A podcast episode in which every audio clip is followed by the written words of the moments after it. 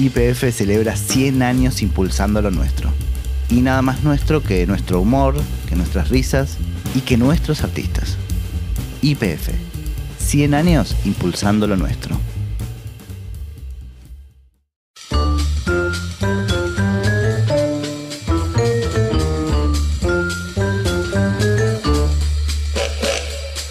Hola, mi nombre es Adrián Lackerman y esto es Comedia, un podcast sobre humor. Darío Adanti es humorista, historietista e ilustrador.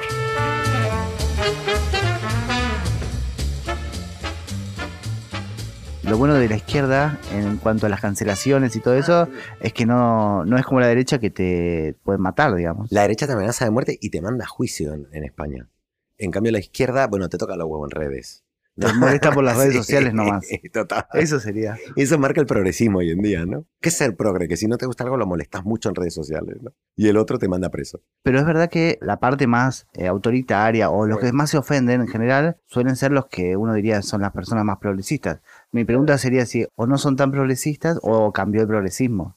Bueno, yo creo que cambió el progresismo. Yo no creo esta cosa de que siempre el pasado fue mejor, ni mucho menos, porque en época de Stalin hacías una bromita y te ibas a Siberia, ¿no? Lo que yo veo con el humor, que en realidad lo que cambió es que hay una cosa muy hipócrita en los tiempos que corren. Antes no es que no fuera hipócrita, si hacías humor en dictadura ibas preso, si ibas en, un régimen tipo soviético también, pero lo que pasó ahora es que de alguna manera cambia el marco social y es normal que cambie, no nos rimos lo mismo de ahora que en el siglo XIX, digamos, van cambiando el marco social, pero el humorista es como el punching ball, entonces en vez de echarle la culpa que la sociedad se reía de otras cosas antes, por ejemplo, machismo, sexismo, racismo, es decir, mirá cómo éramos de gilipollas o de hijos de puta, de lo que nos reíamos, nos hacemos todos los boludos, nos lavamos las manos y le echamos la culpa al cómico, digamos, ¿no? Entonces yo creo que ahí yo llegué a la conclusión de que los cómicos o los que hacemos humor en realidad está bien que pase eso, porque somos como, por así decirlo, como un detector de minas del cambio cultural. Entonces si no existiéramos la gente no sabría qué queda mal decir ahora. Entonces nosotros somos como los que vamos con el detector de minas probando y cuando explota la gente dice, uy, no, ahora esto no voy a hacer chiste, que voy a quedar mal, ¿no? Claro, pero termina siendo así como en algún punto siempre son golpes fuertes los que hacen que el humor, pero son momentos terribles, digamos, alguien dice una barbaridad muy fuerte o algo de eso y son siempre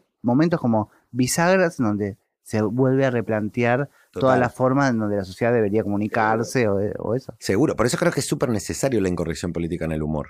Porque si no, pasaríamos a un mundo donde en privado, digamos, acá tenemos un tema que es lo que puedes hacer público y lo que puedes hacer privado. Y ya desde los griegos, en el humor, de hecho, la comedia y la sátira nacen como culto al dios Dioniso, que era el dios del vino.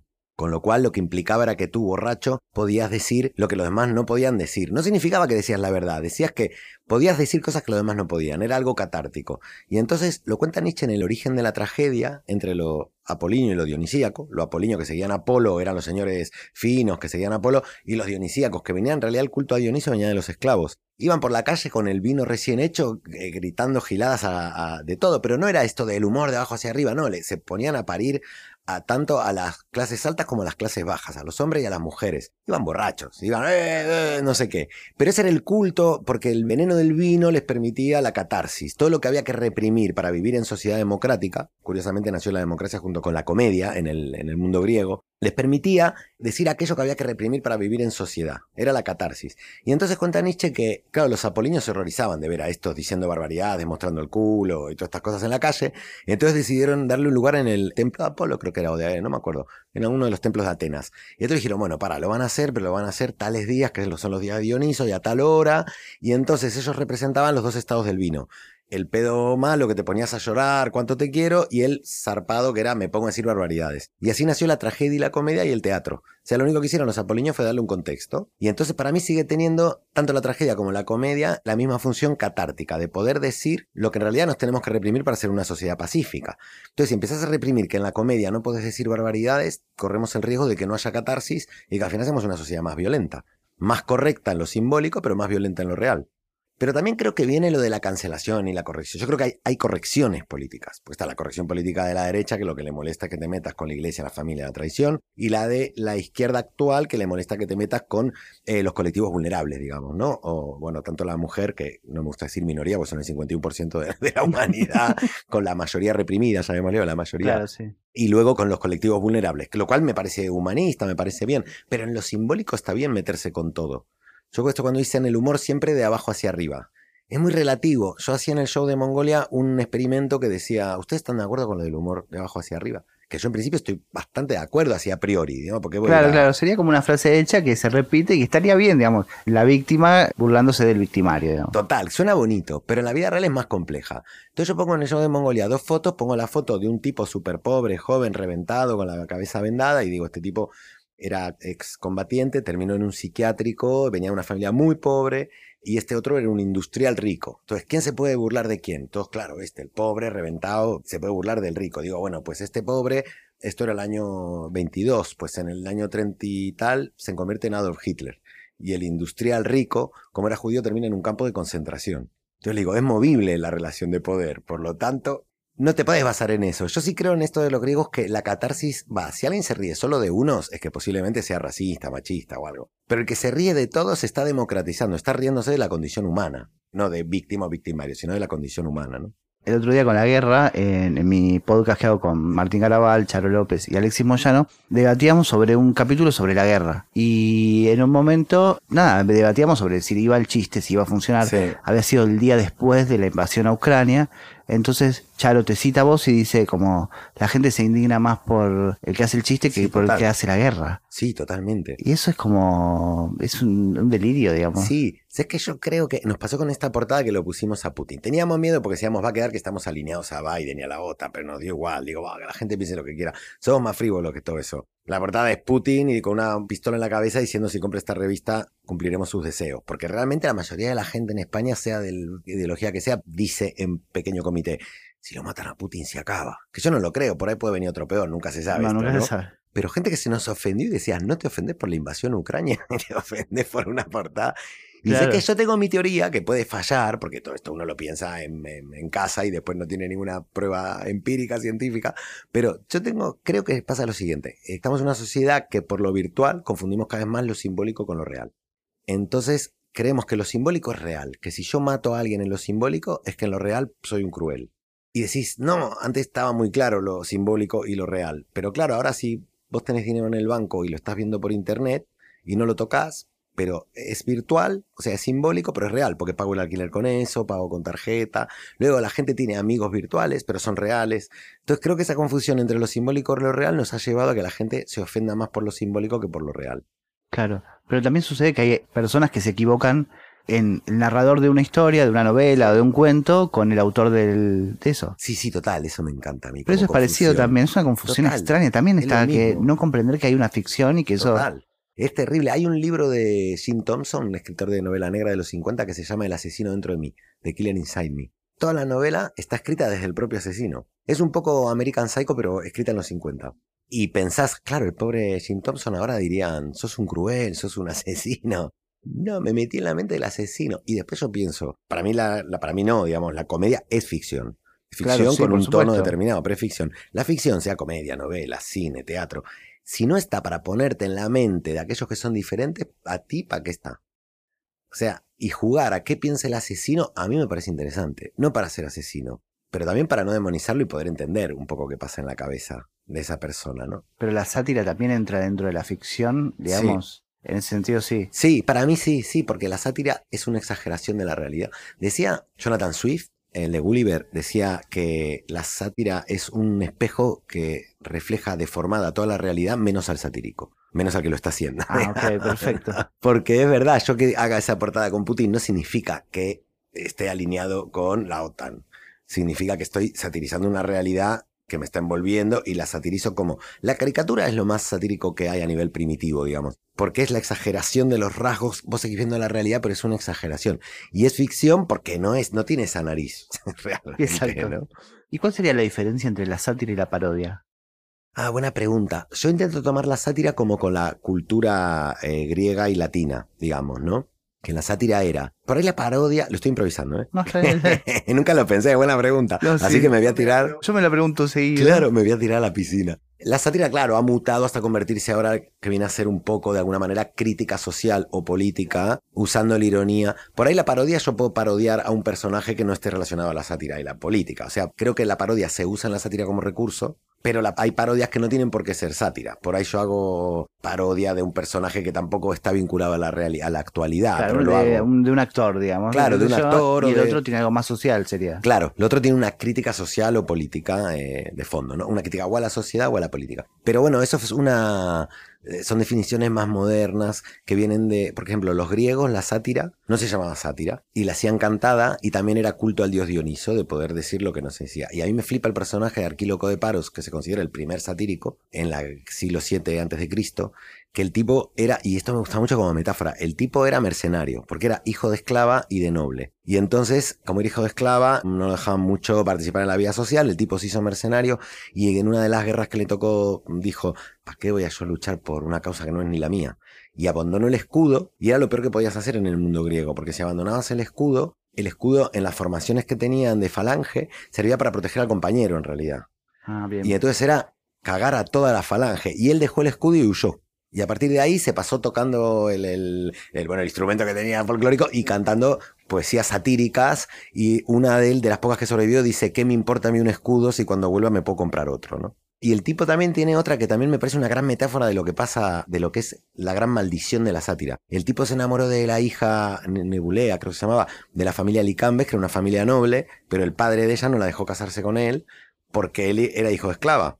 Entonces la hizo casar con otro noble. Y él se indignó tanto que les construyó todas unas sátiras cantadas en forma de jambo, que era la, forma que tenían de rimar, contra la familia Licambes, en que ridiculizaba, decía que él antes había tirado a la hija también a la hermana de la otra, que eran unas, que el padre era un imbécil, que tal. Y lo fue ridiculizando por todas las islas griegas. Y entonces cuenta la leyenda, no se sabe si es verdad, que fue tan vergonzoso para la familia que se suicidaron todos porque todas las islas griegas estaban riendo de ellos. Y yo creo que es la gran fantasía del satírico, que es que alguien se sienta tan avergonzado de la ironía que estás haciendo sobre él que desaparezca, que se, mate, claro, que se suicide. Algo que nunca pasará, pero que es lo que en el fondo tenemos inconscientemente, queremos que se mate al que estamos Por satirizando, ¿no? Por un chiste. que el chiste intervenga en la actualidad y te haga matarte. Y también tiene otra cosa súper brutal, lo de Arquíloco de Paros, que no se sabe cómo murió. Algunos dicen que fue defendiendo la ciudad de Paros en una de las tantas guerras internas, pero a mí me gusta la otra que dice que lo mató otro que él lo empezó a parodiar y el tipo se ofendió y lo mató. Ah. O sea, que es el, pre-Charlie Hebdo, ¿no? Claro, manera. En el siglo VII antes de Cristo. Entonces yo digo, ya estaba todo hecho, ya está todo hecho. Claro. Darío, vos estás hace 27 años en España. Sí, 27. Fui con 24. Ah, muy joven. Sí. Y me decías antes que nunca imaginaste que iba a llegar la cancelación a España. No, ni la corrección política, no, pero la globalización mm, tiene estas cosas. pero, y, vos estás como atento a las cosas que pasan acá en Argentina en relación al humor y a, la mirada atenta al humor? Bueno, mm, digamos, sí que sigo a cómicas, cómicos, humoristas gráficos, pero no me entero de los escándalos. De eso no me entero porque no sigo prensa, entonces de eso no me entero. En España creí que jamás iba a pasar porque, bueno, obviamente el franquismo anuló 50 años de, cualquier cosa en España, ¿no? De cualquier cosa. Pero tenían a Quevedo que hacía humor negro. Tenían a Cervantes mismo es, es muy cómico y el personaje es un puto loco. Sí, sí, sí, sí, Y luego, claro, luego tenían a Gila, que siempre lo cuento. Gila con toda esa cosa de ingenuidad que parece tener. Su monólogo más famoso sobre la guerra civil, que es la de Ole el enemigo que se ponga. ¿No? Que dice, nos están tirando con misiles y le ha pegado una señora que no tenía nada que ver con la guerra. ¿no? Dice, es súper negro lo que está contando el tipo. y bueno, tiene un chiste Gila que es brutal. Creo que es de Gila, que dice que le hacen, eh, agarran al tonto del pueblo y, le, le, hacen bromas cada vez más pesadas hasta que una de esas bromas lo matan sin querer. Y dicen, y bueno, fue triste, pero ¿y lo que nos reímos? y es súper animal lo que hacía, pero lo hacía en la tele general. Entonces yo decía, con el humor negro que hay en España, esto no va a pasar. Y empezaba a pasar, porque yo creo que son cosas que nos vienen de Estados Unidos. Creo que el progresismo actual, o el progresismo ahora, está, los que se creen más de izquierda en realidad son liberales progresistas americanos. O sea, les ha venido... Punitivistas también, ¿no? Eso, Sí, que son muy de universidad, esto de no, no, no vamos a dar Mark Twain porque en los libros dice nigger, ¿no? Y sí, sí, pero, pero es que el protagonista es Jim el negro y, es el bueno. Le dicen nigger porque lo escribió en el 1800 y pico y todos los que lo rodean le dicen nigger. Yo creo que es más para sentirse bien ellos porque anulan el contexto y solo van a la palabra, ¿no? Y es más fácil luchar contra la palabra que luchar contra la realidad. La izquierda históricamente era materialista. Las condiciones materiales son las que te definían y son los movimientos materiales los que al final cambian tu realidad. De hecho, se puede ver con el feminismo. No fue el feminismo de criticar una palabra la que fue cambiando las cosas, sino el activismo material, el de manifestarse. la lucha, sí. La lucha. Y eso sí que terminó cambiando cosas. Ahora en la televisión muchas cosas no se hacen justamente por ese feminismo, ¿no? Porque si te quedas solo denunciando cuentas de Instagram, pues tampoco cambia nada. Claro. ¿no? yo en un momento pensé que se estaba como acomodando la situación, hasta que veo que un tipo le pega un cachetazo a otro en, en los Oscars, y digo, ah, bueno, y digo, nadie, lo que uno se imaginaría, o lo que la lógica sería, bueno, ¿cómo alguien le va a pegar a otro por hacer un chiste y que todos salgan en defensa del comediante? Y no. No, lo justificaban por el mal gusto del chiste. Claro y decís, mm, perdona, es decir, yo creo que ha sido un mal referente porque nos ha dejado el hecho de que si a uno no le gusta el chiste puede subirse al escenario y meterte una piña. Eso no ha pasado, o sea, no, sé si ha pasado, pero deja como esa imagen, ¿no? Deja como esa imagen y que la gente, lo que decíamos antes, le parece entendible que alguien pegue porque no le gusta un chiste. Cuando es de sentido común que si no te gusta un chiste no lo escuchas o te paras y te vas. Entonces tenemos un problema porque están poniendo la libertad de expresión, que también justamente empieza con los griegos, con lo que se llamaba la parresía, que era la, libertad de palabra. La libertad de palabra, en el concepto griego, cuando empieza la democracia, los tipos se dan cuenta que la única manera de poder gobernarse entre todos, que no era entre todos, ahí eran solo los aristócratas, pero, el concepto, ¿no? De gobernarse entre todos era tener libertad de palabra. Y para tener libertad de palabra no había que tener miedo a decir cosas con el riesgo de equivocarse, porque Vos para saber si te estás equivocando o no, la tenés que tirar y los demás te dan argumentos y por ahí decís, uh, es verdad, tienen razón. Pero si te da miedo tirarla, nunca sabrás si tenés razón o no, o si te estás equivocando o no. Entonces la parresía tenías que tener valor de decir las cosas con educación siempre. A la comedia se le daba un permiso especial para ofender. Entonces ellos podían decir verdades o mentiras, porque era ficción, nadie le pedía que diga verdades, pero podían llegar en, en ese contexto que se llamaba comedia a ofender sin problema, era el derecho a ofender. Y ahí me parece que ahora hemos perdido el valor de la libertad de expresión. La libertad de expresión no es un derecho a la democracia, es el que funda la democracia, porque si no podemos opinar libremente, no existe democracia. Y entonces, si nosotros estamos reprimiendo lo que alguien diga libremente por miedo a equivocarse y que le, le venga una que no está escrita, que le venga la avalancha, estamos matando a la democracia. Y si encima le quitamos a la comedia el permiso de ofender, estamos haciendo algo muy peligroso, que es hacer que la gente se crea que la vida es de los pequeños pony, es toda rosa y que es diseñada para cada uno. Y en realidad lo que tenemos que aprender es a gestionar la propia ofensa. No puedes reprimir que el otro te ofenda, el otro tiene derecho a ofenderte. Eres tú el que tiene derecho también a no escuchar. O sea, el derecho de palabra del otro te da a ti también derecho a no escucharlo.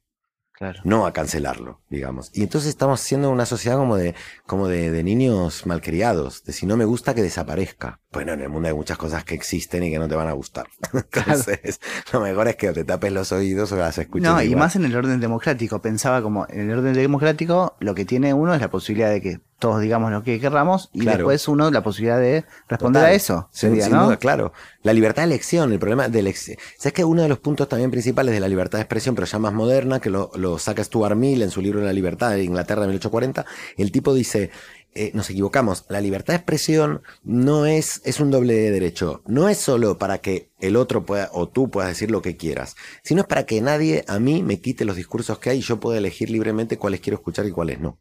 Y eso lo, pensó Stuart Mill en 1840. Entonces, claro, a mí si me están quitando discursos, me están tratando como un niño pequeño, soy mayor de edad. Es como yo quiero saber qué canal veo y qué canal cambio. No quiero que me dejen dos canales porque son los que puedo ver. Y estamos haciendo un poco eso con la libertad de expresión y lo estamos haciendo en las democracias, con lo cual es muy peligroso. ¿Eso supone que eso generaría lo, lo opuesto, que crezcan las derechas, digamos? Yo creo que sí, porque yo creo que ahora se está percibiendo los movimientos de ultraderecha, por lo menos en Europa, como lo punk. Totalmente, lo revolucionario, lo, extraño o los jóvenes más inclinados a la derecha. Total, yo creo que las nuevas generaciones jóvenes se van a inclinar a eso porque al final la chorrada más grande, conservadora y reaccionaria, como puede ser eso, eh, los hombres somos lo más, eh, Dios, no sé qué, ahora como lo hemos prohibido desde el progresismo o lo hemos tapado el progresismo o no dejamos que se exprese, Claro, el, el, el, underground, el discurso clandestino siempre tiene mucha atracción en la adolescencia. Pero es que es una lo prohibido, Lo prohibido. Y yo creo que corremos ese riesgo, sí, que las nuevas generaciones vean en eso la transgresión. Con lo cual cagamos, porque es una transgresión que, una transgresión que da 70 pasos para atrás. Claro. Entonces es muy peligroso. Yo creo que hubiera sido mejor gestionar la libertad de expresión. Yo lo dije, por ejemplo, hubo un gran debate en España sobre la Fundación Francisco Franco. Bueno, en el Valle de los Caídos, que es el único lugar de Europa donde hay todo un monumento gigantesco a un dictador que mató millones de personas. Y que no lo sacaron porque a diferencia de Hitler que perdió la guerra, de Mussolini que perdió la guerra, Franco ganó la guerra y después negoció con la CIA y con, lo- con el bando occidental contra la Unión Soviética. Él era del eje, era pro-Franco, pro-Hitler, de hecho, pro-Franco, digo, pro-Mussolini, pro-Hitler. Hitler y Mussolini lo ayudaron a hacer la guerra civil. De hecho, la masacre de Guernica fueron aviones alemanes y italianos. Y entonces él era del eje, él era enemigo a los aliados. Pero cuando cae Mussolini Hitler, el tipo enseguida era muy listo y negocia con, el, con los aliados diciendo, ya, pero soy anticomunista. Entonces, si me firmás, yo te dejo poner unas bases acá, tal, no sé qué, y yo hago que no venga el comunismo a España, ¿no? Y firmaron y lo dejaron hasta el 75, se murió de viejo. Claro. De los pocos dictadores que se murieron de viejo. Y entonces el tipo se hizo hacer todo un monumento gigantesco, pero en plan romano, con una cruz gigante, donde lo construyeron los presos republicanos que iban muriendo en la construcción y los, los dejaban ahí, y les ponían ladrillos arriba y seguían construyendo. Y entonces, claro, nunca se sacó en toda la democracia porque hay un gran bando en España que son de derecha, de ultraderecha. De hecho, el PP, que no, no es fascista, es un gobierno de derecha, es un partido de derecha, pero es un partido de derecha fundado por el franquismo. Es decir, lo que hizo fue un pacto que vuelva al socialismo renunciando a la revolución y, y se vuelve un poco socialdemócrata, de demócrata liberal, de progresista, digamos. Y entonces el PP se convierte en centro derecha democrática. Pero en realidad lo fundó Fraga, que era mano derecha de Franco y que fue uno de los que hizo las grandes masacres. Entonces, cada vez que quería tocar un gobierno ah, sobre de izquierdas, claro, quería tocar el, el Valle de los Caídos, se le levantaba media España. Y con el gobierno de coalición de Sánchez con, con Unidas Podemos, pues lo sacaron, lo lograron sacar. Porque Europa ya estaba diciendo, pará, esto es como tener un monumento a Hitler en Alemania. Y lo lograron sacar, lograron sacar el cadáver de Franco. eh, y ahora Ah, lo van a claro, hace poco fue Sí, justo antes de la pandemia. Yo creo que no hubo quilombo porque vino el confinamiento. De hecho, seguramente habría teorías conspirativas de que lo inventó el gobierno para que no se queje la derecha o algo. A la pandemia. a la pandemia. Claro, claro, Y entonces todo esto venía de la ultraderecha, claro. Y entonces en los 80, en los 90, ser de derecha significaba, como dicen en España, ser viejuno. Ser como casposo, no ser moderno, porque eran los abuelos que eran fascistas. Pero ahora que están viendo, digamos, que todo eso está siendo reprimido, que yo estoy muy a favor de que quiten el cadáver y que hagan un museo del holocausto ahí, ¿eh? Vamos, eso me parece maravilloso. Pero se hablaba de la Fundación Francisco Franco. ¿Hay que prohibirla no hay que prohibirla? Y yo pensaba, hay que prohibirla como fundación, que no puede tener ni un solo dinero público que la financie como ha sido hasta ahora. Pero si estos viejos chotos se quieren juntar en un bar a cambiarse las figuritas de... Mira, que se junten. Claro. Casi mejor, porque los tenés, sabés dónde están, no pasás por esa, por esa calle. Esa casi no pasas. Pero si lo prohibís completamente, es que lo van a hacer clandestino y van a quedar como Víctimas. víctimas. De hecho, yo creo que el gran triunfo del cristianismo fue la victimización. El vender, digamos, el, el marketing de, de que somos perseguidos por los romanos, que nos matan, etcétera, etcétera. Que fue, a ver, sí, que pasaba, pero pasó 100 años y después el imperio romano se hizo cristiano, digamos, ¿no? Bueno, el judaísmo también. Sí, sí, total, es verdad, es verdad. Bueno, viene de ahí, como era una secta del judaísmo, Claro. de alguna manera esa era la herencia, ¿no? Pero eso es lo que logró que, fíjate que sigue siendo como, el cristianismo sigue teniendo esa cosa de, de victimización, ¿no? Ahora, si es eso, me quedo pensando es, la libertad de expresión Sí, es un valor importante hasta para los nazis, digamos. Sería sí. Que eso seguramente compartís conmigo, o yo, Sí. mejor dicho, yo comparto con vos, que es que los nazis tengan derecho a decir las pelotudeces que Total. tengan que decir. Sí, sí, totalmente. Porque también aparece mucho, acá en Argentina por Sí. lo menos, esta idea de cuando aparece un discurso negacionista, Sí. de decir, pero esto en Alemania sería penado por ley, Claro. etcétera. Y yo tengo la idea de que digan lo que quieran. Yo también lo creo, ¿eh? Yo creo que, que la libertad de expresión tiene ese riesgo, porque si no es creer que el ser humano es súper bonito. Claro, Y existe un 10% de imbéciles, existe mucho más, yo creo que un 99% y yo estoy dentro de los imbéciles, solo que de otras características. Claro. Pero si lo prohibís, mira, pasó en Alemania, justo que lo decís, que mi lucha estuvo, no estuvo prohibido eh, específicamente, pero la editorial que lo tenía, eh, lo tenía guardado y no lo, no lo editó durante estos más de medio siglo. Y entonces, decir, claro, había ediciones clandestinas, se sabía que se vendía un montón. Es una papanatada de libro, aparte todo robado de los papeles de los sabios Sion, que ya se sabe que era una cosa apócrifa de otros racistas del, de, anteriores Claro, y tal. claro. Y este robó todo, encima era, era ladrón, ¿no? Robó todo un pelotudo y mal escrito, es insoportable. Y entonces le hicieron, lo sacaron en una edición especial comentada por filósofos para decir, mira la tontería, ¿no? Que es todo esto. Y apenas lo sacaron, que lo sacaron creo que hace 6, 7 años, lo sacaron por primera vez después de no sé qué, fue bestseller, fue el libro más vendido en Alemania. Por ahí si se hubiera vendido habitualmente, No pasaba Lo nada, compraban claro, dos, pero toda la gente, ¿por qué un libro se ha prohibido durante 70 años, no? claro. Es una boludez. Yo en eso sí que soy muy de la Constitución americana del, que es la primera enmienda, no la segunda, la de la libertad de expresión. No sé. Una de las dos, es que una es la de las armas y la otra es la de la libertad de expresión. Pues la de la libertad de expresión, ¿no? A ver Claro, si digo, sí, sí, sí. me equivoco y digo la otra. No, no, es verdad. Que, que bueno, van los del Ku Klux Klan, son unos pelotudos, pero los ves con la capuchita y bueno, los tenés controlados, sabes dónde están. Que prohibirlo para mí es lo peor que hay, es prohibir es lo peor que hay. Totalmente. O sea, es que muchas veces cuando alguien, por error, seguramente me pide mi opinión sobre los límites del humor, Sí. yo te suelo citar a vos. Qué grande. Que dice. Bueno, que al eh, revés, qué mal. qué mal gusto. No, y respondo con la pregunta que sería, Sí. ¿por qué no le piden límites a la tragedia, Total. al policial, Claro. a la épica, etcétera? Y venía pensando era, eh, ¿y por qué no le piden a ellos? Es muy raro porque yo creo que está mejor visto el victimismo y la lagrimita que la risa. Yo creo que en eso sí que tenemos un concepto. Bueno, yo hablo mucho del cristianismo porque en España el gran poder es el cristianismo, digamos, ¿no? Del cristianismo, porque en el cristianismo, bueno, ya en el Antiguo Testamento, que, que viene del, del judaísmo, Dios solo se ríe cuando se venga. y luego creo que en el Nuevo Testamento no, ya no se ríe el tipo. Claro. Ya, se, ya se terminó la joda, digamos, ¿no? Y entonces creo que nos viene medio de ahí. Porque, por ejemplo, había monjes en la Edad Media que fueron considerados herejes, que creo que eran los goliardos, que eran los monjes risueños, se reían para llegar al éxtasis divino y tal.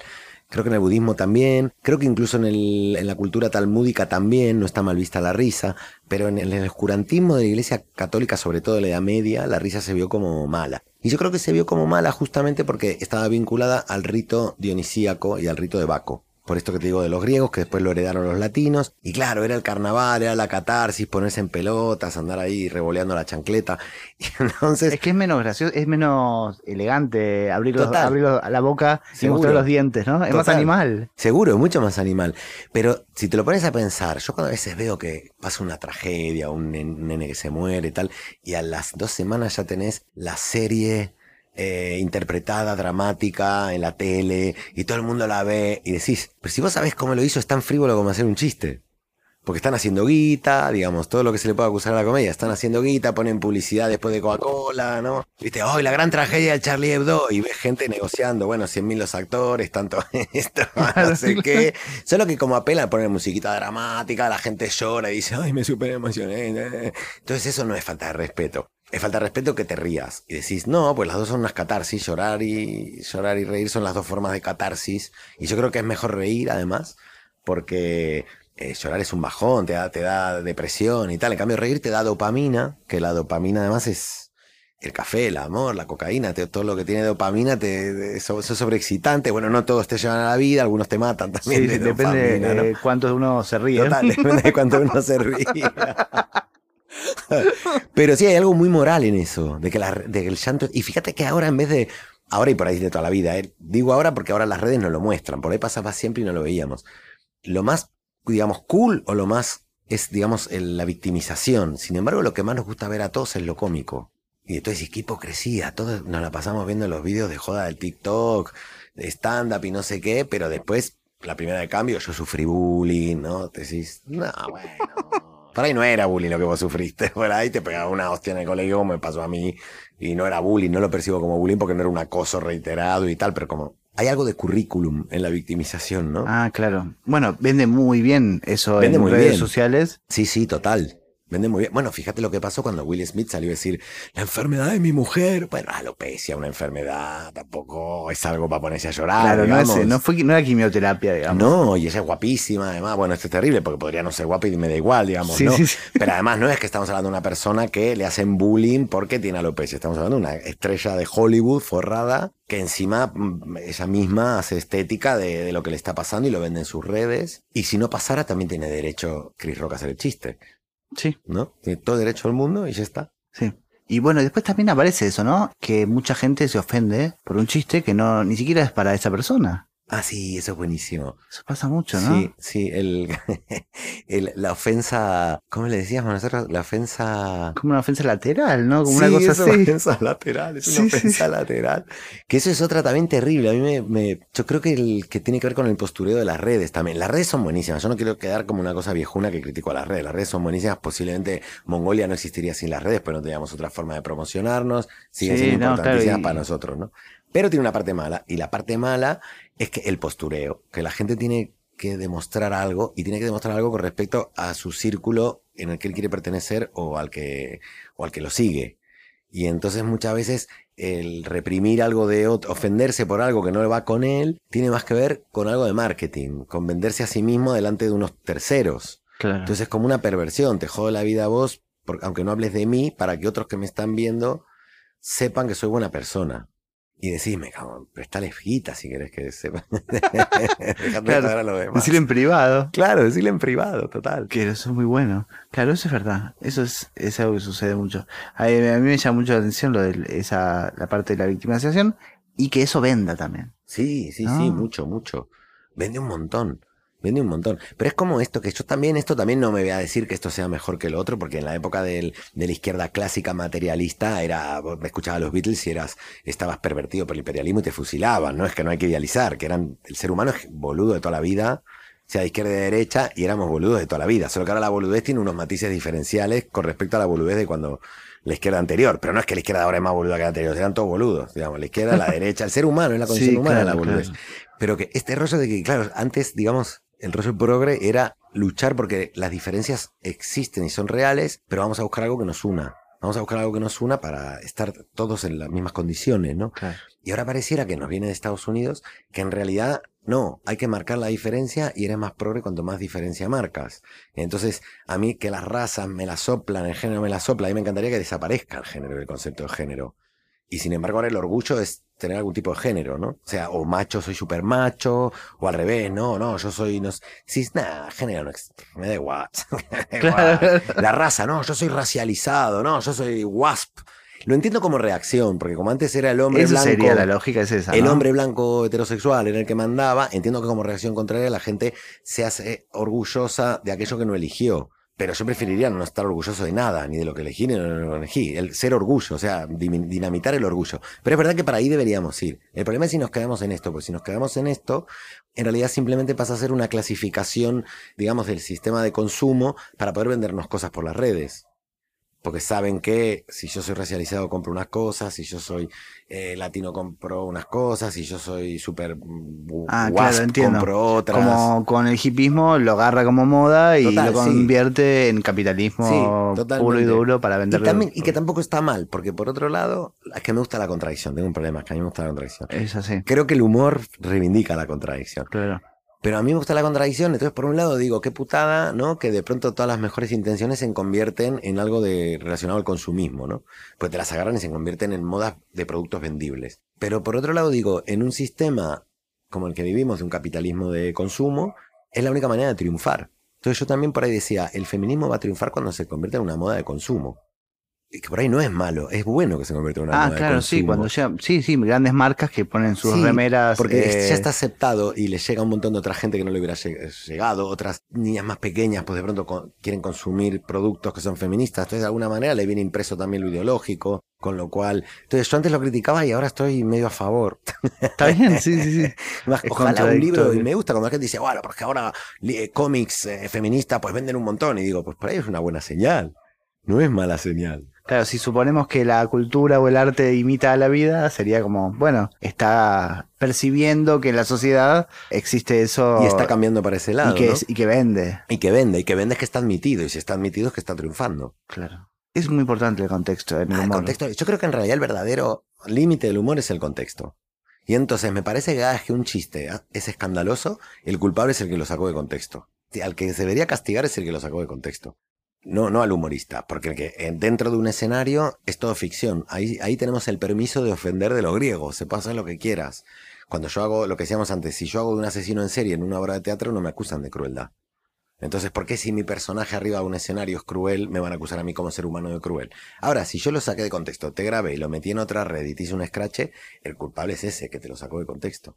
Pues es que yo haría la ley, sí, todo chiste eh, digamos, va preso y lo saca de contexto. Bueno, pero es lo de los griegos que lo, pusieron en contexto. Tal cual, sí, sí. Lo de, acá se puede, acá está todo bien porque es el escenario. Ahí puedes decir lo que quieras, ahí la libertad total. Y aparte imagínate, si no tenemos un lugar donde decir barbaridades, porque yo creo que todos los seres humanos tenemos nuestra parte oscura, somos, porque nos tenemos que reprimir todo el rato lo animal. Como cosa animal, procrearíamos a- a- como los gatos, digo, los perros, intentaríamos, seríamos violadores todo el rato y, y luego mataríamos al que nos molesta, seríamos depredadores, esto sería imposible. Y yo que soy bajito y no tengo ni media hostia, como dicen en España, pues yo no llegaba ni a los dos años de vida. Claro, claro. Entonces, como pactamos no ser animales, pero el instinto está. Entonces, si no lo sacamos en la ficción, nos volvemos psico-killer mal, ¿no? Volviendo a lo de las redes sociales, Darío, a mí me impresiona mucho que en las redes sociales los mejores humoristas son personas que no se dedican al humor. Ah, sí, qué rabia da. Da una rabia. Son eso. excelentes, son oficinistas, abogados, gente que trabaja en un call Sí. center y hace unos memes alucinantes, Increíbles. cosas que jamás personas que se han dedicado todavía al humor, personas que llenan teatro y los ves en las redes sociales, son personas solemnes, preocupadas mucho por el plagio. Sí, sí. Esas- es verdad. ¿Tú viste eso? Que Total. todas muy preocupadas porque no les roben los chistes y eso. ¿Cómo sucede algo así? No, eso es alucinante. A mí me da rabia, obviamente, por envidia. Porque es que, que lo veo y digo, que, pero aparte muchas veces con unas estructuras de gag súper buenas, súper bien pensadas, y lo hacen gratis, no lo firman y lo regalan. Claro, es perfecto. Si eso no es el verdadero progresismo, Claro. el humor. Dan todo, dan todo. Lo dan todo. Y también yo siempre digo, a mí a veces me dicen, uh, ese chiste ya lo había hecho yo, o al revés, o yo veo un chiste que había hecho yo y lo hace otro. Y digo, el, el- el humor es in the air, es como, eso ha bajado, es como un poco místico, no te bajó a vos, pero luego lo baja al otro, no es de nadie, el chiste Claro, no es de claro. nadie, está por ahí. Y son, a mí me parece alucinante. Eh, otra, una cosa buena de las redes es lo que decís, es que nunca se demostró tanto y tan a nivel científico que somos muy buenos humoristas el 70% de la humanidad o algo así. Entonces yo me pregunto si los que se ofenden no será, porque sí que es verdad que está comprobado científicamente que las conexiones neuronales que tenés que hacer para entender el humor, entender la contradicción del humor, las paradojas del humor, el cerebro conecta un montón de partes diferentes, muchas muchas partes diferentes del cerebro. Y de hecho la neurociencia dice que posiblemente el humor, que a mí esto me mola mucho, sea una especie de ejercicio cerebral que traíamos desde la prehistoria para poder ejercitar las soluciones creativas. Porque todo chiste de alguna manera propone un problema y el remate es una solución creativa a ese problema. Y nuestro cerebro como Homo sapiens evolucionó para premiarnos cuando encontramos soluciones creativas. Entonces, cuando el que descubrió el fuego, el eureka, digamos, ¿no? El eureka, viste que el eureka siempre se ríe, eureka. y entonces la parte como el ejercicio, el hacer gimnasia de ese eureka, se hace socialmente contando chistes. Y entonces, claro, por ejemplo, hay un chiste muy malo en España, muy malo no, porque es un chiste popular viejo, que yo lo utilizo ahí, y que es el de Iban dos y se cayó el del medio, Sí, ¿no? claro. Que lo uso mucho porque ahí está tan visto Es que, espectacular eso. que a mí me flipa, pero la gente perdió el concepto de lo que realmente está contando, ¿no? Eso es en Disparen al humorista, que es un, Sí. un libro tuyo. Ese es el chiste más popular, como el Miss Teta, digamos, ¿no? Y yo siempre, cuando lo escuché por primera vez, dije, es buenísimo el chiste. Y la gente, ah, ya es re malo, no, es malísimo. Digo, no, es súper bueno. Y me permite muy bien para explicar esto. Claro, tú dices, iban dos y se cayó, y el otro, su cerebro, aunque él no lo quiera, empieza a conectar. El de la derecha, el de la izquierda. Y entonces dice, no, el del medio. Y entonces se da cuenta de la paradoja, que no existe el del medio, pero que podría haber el del medio, pero que era una solución que él no había pensado. Y entonces el cerebro lo premia, para que entonces el cerebro, como el cuerpo humano trabaja a nivel químico, el premio químico te hace que tú entonces busques soluciones creativas a los problemas, ¿no? Y eso es neurociencia, se ha descubierto contando chistes a la gente con electrodos y viéndolo, ¿no? Claro, y el remate es, el- es un alivio. Es un alivio total, es eso, es un alivio, es el orgasmo, el orgasmo es lo mismo, te premia el cerebro para que quieras seguir cogiendo para poder reproducirte, ¿no? Y nosotros somos muy listos, hackeamos el cuerpo y tomamos pastillas, nos ponemos condón, o hacemos post-humor, que es como hackear al cuerpo, Claro. hackear al cerebro. Y entonces es fundamental, y, pero hay gente, es verdad, que por tiene un tipo de cerebro diferente, en que, anatómico, lo que fuera, que no hace esas conexiones, o que el cerebro no le, no le premia ante, ante estas cosas. Hay gente que no tiene sentido del humor. Eso existe, son un 1% Ah, de la claro, sociedad, claro, pero existe. Y yo creo que es el resentimiento de esta gente, porque es como no coger y ver que los demás cogen todo el rato. Y entonces decir, che, déjense de coger, ya, ya está bien. O sea que yo creo que viene por ahí, que mucha de esta gente que se ofende tanto es o por automarketing, de demostrarse que buena persona que es, que no se ríe de los demás, cuando en realidad reírse de, de los demás no es clavarle un cuchillo, digamos, ¿no? No, claro. Y después, por otro lado, también muchos otros es porque no tienen sentido del humor y entonces lo que quieren es democratizar su propio hándicap, ¿no? O sea, ellos tienen esa, esa tara Nos quieren llevar a su, al lado oscuro. hacia el lado oscuro. Ellos quieren que su tara sea universal y no se los tenemos que dejar. Exactamente. Los tenemos que ayudar a cruzar la calle, cosas así. Total. volviendo a la, a la sátira y a la sátira política especialmente, digo, bueno, la sátira tiene un magnetismo furioso con la censura, ¿no? Sí, total. Eh, atrae mucho a la, a la Sí. censura. ¿Y ¿Lo han vivido ustedes con Mongolia? Sí, Sí, no, con Mongolia en realidad. sí, Con Mongolia. Sí, sí, sí. ¿Con sí. Mongolia en Cartagena una vez? Sí, tuvimos muchas experiencias curiosas. En Cartagena lo que pasó es que hicimos un cartel. Bueno, primero nos pasó en Sevilla. Perdón, Mongolia, para aclimatar, por si alguien no, no sabe, es una revista satírica que está en España Sí.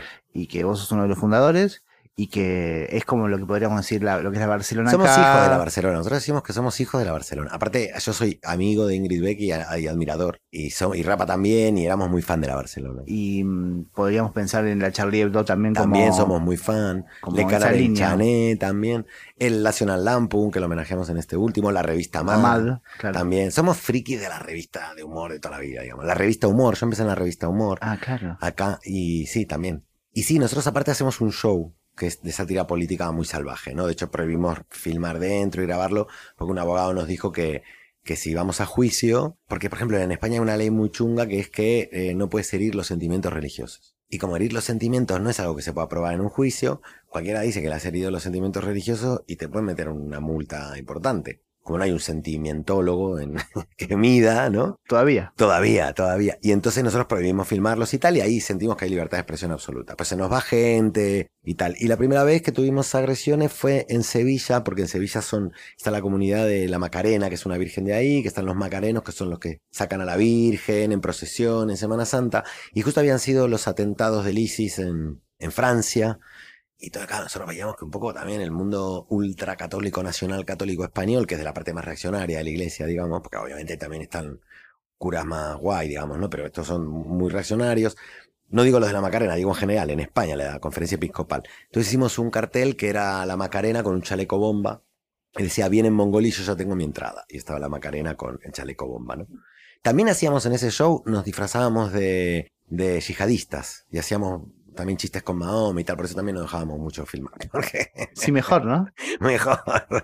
Y entonces la cuestión es que nos, nada, bueno, nos amenazaron, tuvimos que ir, pedimos protección policial, estaba el PP, que es el partido de derecha, gobernando en ese momento Andalucía, ahora también está gobernando Andalucía, pero Sevilla y no nos quiso dar protección, entonces en el show se nos metieron 20 y se nos vinieron al escenario a pegarnos básicamente. Lo bueno es que estaban como rellenitos, habían comido bien porque se come bien en España y el escenario era alto y no podían subir, entonces fue como... Yo ya vi la salida para salir corriendo, pues soy un cobarde, sobre todo. Si no fuera cobarde no sería, no haría humor, digamos, ¿no? Haría otra, yo que se haría épica o algo así, ¿no?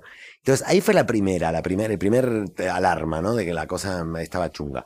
Pero después fuimos a Cartagena y en Cartagena resulta que es un reducto de... Hay mucho reaccionarismo y también mucho fascismo porque Franco ahí está, hay bases militares que eran profranquistas, también hay mucho jubilado militar profranquista de la época del franquismo y hay un grupo neonazi bastante importante y tal, ¿no? Y parece que son todos fan de la Virgen de ahí. Y nosotros hicimos también un cartel con la Virgen. Es que nos gusta hacer carteles con, con herir los sentimientos Sí, sí, religiosos, sí. digamos, ¿no? Hicimos un cartel con la Virgen de Cartagena y bueno, nos amenazaron de muerte, hicieron, que tenemos, para mí es el gran premio a la sátira, hicieron una misa de desagravio a la Virgen por nuestra culpa. Ah, que imagínate qué Dios más pedorro que pierde poder por un chiste. Es casi como que se suiciden. Es prácticamente eso, es Sí. por, una- por un chiste. Total, sí, sí, sí. Una, toda una, perdona a los pecadores de Mongolia que te ofendieron y Ah, tal. Y entonces se vinieron al show, la policía quise que nos dio protección y estaban en la puerta haciendo una manifestación de 400 personas o así, tirándonos cosas ahí con los, las Martin, los tirantes, daban un miedo, había viejos. Y después de ahí lo pudimos hacer, pero la policía del de Cartagena, que yo creo que nos dijo, de aquí al teatro y no pisáis Cartagena porque no pienso mover ni a uno solo de mis efectivos para defender a estos subnormales. Nos dijo una cosa así. y Nosotros, "No, no hay problema, sí. y después ya lo más grave fue que sacamos, cuando fue lo de Cataluña, el, el rollo independentista, Sí, claro. nosotros sacamos la portada, era la bandera de Cataluña con una mierda encima. Sí se distribuía en Cataluña, pero en España era la bandera de España con una mierda encima. Y en la contraportada. No sea era- cosa que te quede alguien sin ofender, ¿no? no, claro, había que eso ofender a todos lados. Y la contraportada era al revés. En Cataluña era la bandera española con la mierda y en España era la, la- al revés, ¿no? En la española con la mierda. Entonces en cada uno la portada era la suya y la contraportada era la del otro. Y dentro estaban las, todas las banderas de todas las autonomías y de todos los países, incluido la, la de Argentina, con una mierda encima. La única bandera que no le pusimos una mierda encima es la de Mongolia, porque la revista se llama Mongolia, digamos, ¿no? Un chiste tonto. Era nosotros somos ácratas, anarquistas. Pero del estado de bienestar, ¿eh? somos contradictorios. Y entonces, claro, se lo empezaron a pasar en, en Valencia. En Valencia hay un grupo muy fuerte nazi, ultranazi, que se llama España 2000. Son franquistas y nazis, se juntan a hacer el saludo, salen a cazar inmigrantes y le dan palizas y cosas así, ¿no? Y nos empezaron a amenazar de muerte, pero muy heavy, de mandarnos fotos con pistola y nuestra entrada. Amenazaron a la programadora con la, le mandaron la foto del colegio de sus chicos. Y entonces ahí nos asustamos, porque estos sí que tenían delitos de muerte y de cosas. Ahí ya nos acojonamos. Pero mi chica, que es nuestra productora, Mo, nos decía, no, esto no nos van a marcar la agenda cultural, ¿no? Yo decía, bueno, si la quieren marcar, no, no vamos, no pasa nada. Va a ser por un show. Y al final no decidimos ir, pero empezamos a hacer mucho revuelo, lo dijimos en la tele, en la sexta, que es donde colaboramos en un programa, lo dijimos en la radio, lo empezamos a decir en redes. La misma comisaría de Valencia nos dijo que no nos podía dar protección porque creían que parte de sus efectivos policiales eran de España 2000. Tuvo que intervenir el ministro del Interior y nos mandó Policía Nacional. Fuimos con dos shows hicimos así en Valencia seguidos. Fuimos con identidad falsa, eh, nos pusieron como en una casa rural con otros nombres, nos llevaban en furgoneta con vidrios tintados, había varias vallas de, de tal y detectores de metales. Y detrás de la cortina teníamos policía armada. Y era muy gracioso porque todo nuestro show es contra el rey, contra la iglesia. O sea que decíamos una barbaridad sobre el rey, como que bueno, que, que el rey se han follado tanto entre ellos que son imbéciles y cosas así.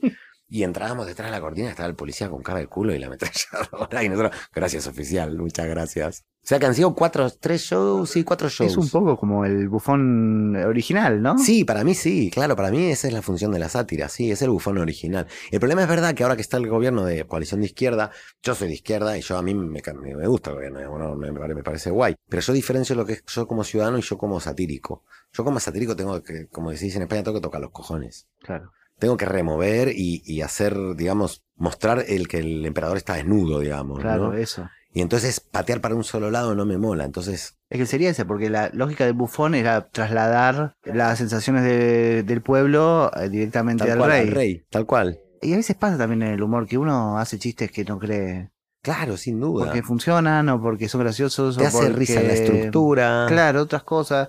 Y a veces dice, ah, pero yo no pienso tanto esto. Claro.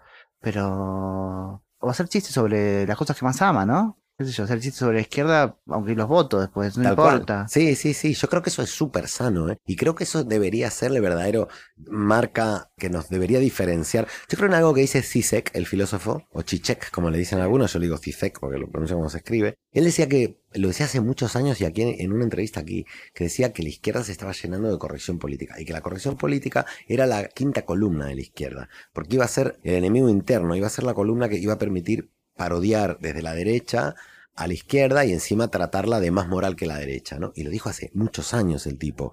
Y que iban a tener una función muy importante el humor en la defensa de la libertad de expresión dentro de la propia izquierda con el humor incorrecto. ¿no? De, de, purgar esa quinta columna de la corrección política dentro de la izquierda a través del humor, ¿no? Y es un trabajo difícil porque te tratan de facha, reaccionario, o sea, los de, los de la derecha te están amenazando de muerte y ellos te tratan de facha para hacer un chiste. Pero creo que no hay que claudicar porque son modas, digamos, y entonces va a pasar también la moda. Son modas que nos vienen de Estados Unidos, que es una sociedad muy compleja, muy mercantilizada y donde también cada grupo tiene que hacerse notar porque son muchos. Y bueno, nos ha venido pero creo que tenemos que seguir insistiendo en la incorrección política porque creo que reírte incluso de lo que crees demuestra que no somos fanáticos y que toda ideología, yo creo que la ideología es como la perversión de la idea. La idea vos la alargás y puede fallar, la podemos corregir, la podemos cambiar. La ideología es abrazar la idea como, como religión. Y si hacemos que las ideologías, obviamente yo tengo ideología y mi ideología, obviamente, eso soy socialdemócrata, siempre digo, yo ya no digo que revolución, porque la revolución es una guerra y hay que meter un millón de muertos sobre la mesa. Stalin era un genio, Stalin dijo, la revolución, un millón de muertos sobre la mesa. Yo no quiero meter un millón de muertos sobre la mesa, soy cobarde, asmático, pues entonces soy socialdemócrata, ¿no? Y soy torpe, siempre digo lo mismo, yo si hubiera estado en, Cuba se me caía el rifle y mataba al Che Guevara el primero, porque yo soy socialdemócrata, prefiero equivocarme, y entonces creo que el humor nos permite no ser fanáticos de la idea y saber que nos podemos equivocar. Con Stalin pasó, no aceptamos en la izquierda que Stalin era nuestro hijo de puta. Siempre, no, ese no era de izquierda. Sí, que era de izquierda. Era nuestro hijo de puta. Claro, claro, Nosotros claro. tienen a Hitler que era su hijo de puta. Y este era nuestro hijo de puta. Pues vamos a reírnos porque, como condición humana, por más que la ideología más bonita del mundo, que puede ser el pacifismo, está lleno de imbéciles en el pacifismo también. Y también son unos fanáticos de, bueno, a veces el pacifismo no funciona, a veces, a veces hay una cota de violencia que por ahí sí que no se puede evitar. Entonces creo que el humor nos permite desfanatizarnos, es como desprogramarnos de la, de la fanatización de la, de la idea. Por eso creo que es importante reírnos de, de lo que crees, sobre todo, vamos. Y del otro también, del otro más como con ven- que venganza estética, pero de uno mismo como Sí, purga, sí, ¿no? claro, Como, bueno, tampoco va a pasar nada. Darío, eh, ¿para qué sirve el humor?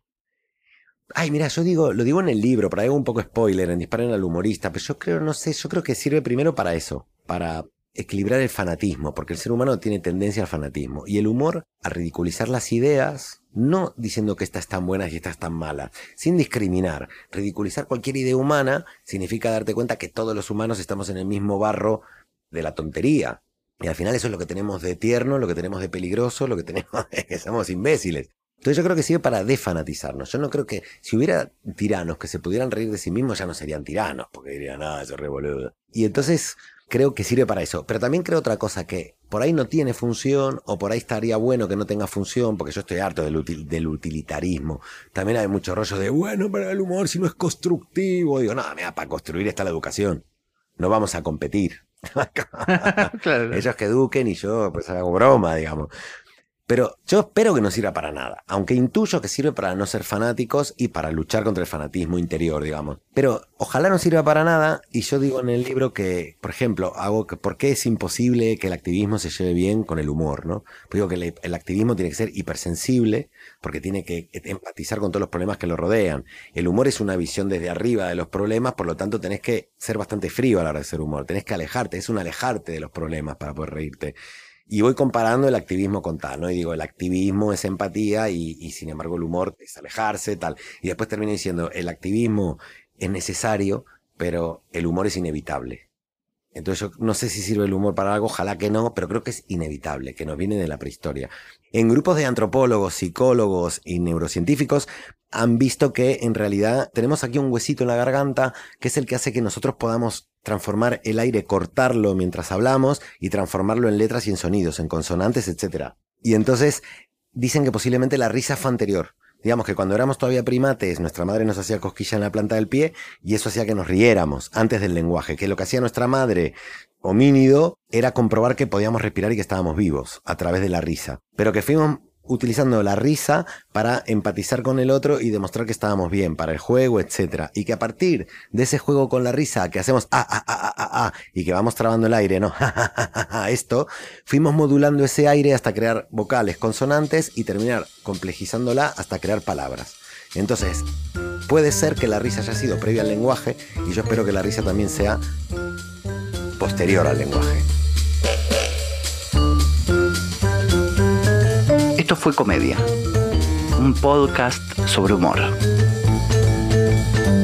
Si querés colaborar con Comedia, entra a adrianlackerman.com y hace tu aporte desde Argentina o desde el exterior. Grabación y sonido, Juan Pablo Ferreiro, arroba audiocaster. Diseño e ilustración, Guillermo Mesa. Hasta el próximo episodio. Franco sufrió bullying, Hitler sufrió bullying. Entonces digo, claro, es que por ahí no terminaron de hacer el trabajo. Y pongo Videla y digo, mira la cara de Videla, carne de bullying. Claro. Digo, por ahí un bullying selectivo y terminar el trabajo bien de niños, nos ahorramos un montón de dictaduras.